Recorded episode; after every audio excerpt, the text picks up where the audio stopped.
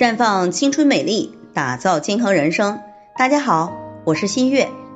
最近各地防控级别下调，全面复工复学，不少地区呢中小学已经开学，但陆陆续续有学生猝死和成年人猝死的事件发生，给这些家庭带来了巨大的伤害。龚女士今年三十八岁，唯一的儿子今年十三岁，上小学六年级，一周有两节体育课。他听儿子抱怨说，上体育课呢戴着口罩上不来气儿，特别闷。龚女士前两天看到一个学生体育课上突然猝死的新闻，原来只是担心感染，现在又特别担心儿子也会发生这样的事情。昨天听到咱们的节目就过来咨询。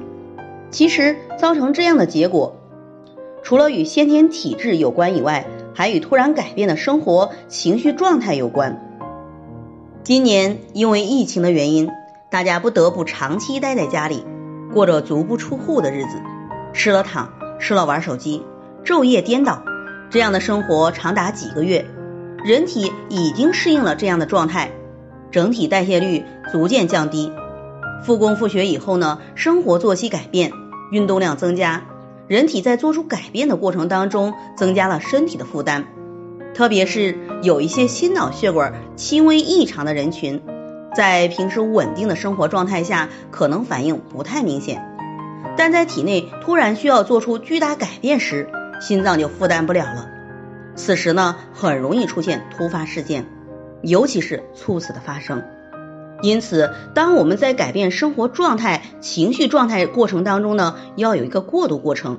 尽量避免让身体状态突然发生高强度的改变。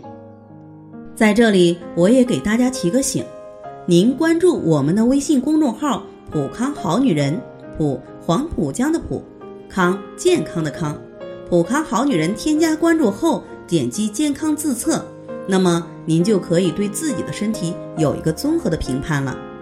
健康老师会针对您的情况做一个系统的分析。然后给您指导意见，这个机会还是蛮好的，希望大家能够珍惜。今天的分享就到这里，我们明天再见。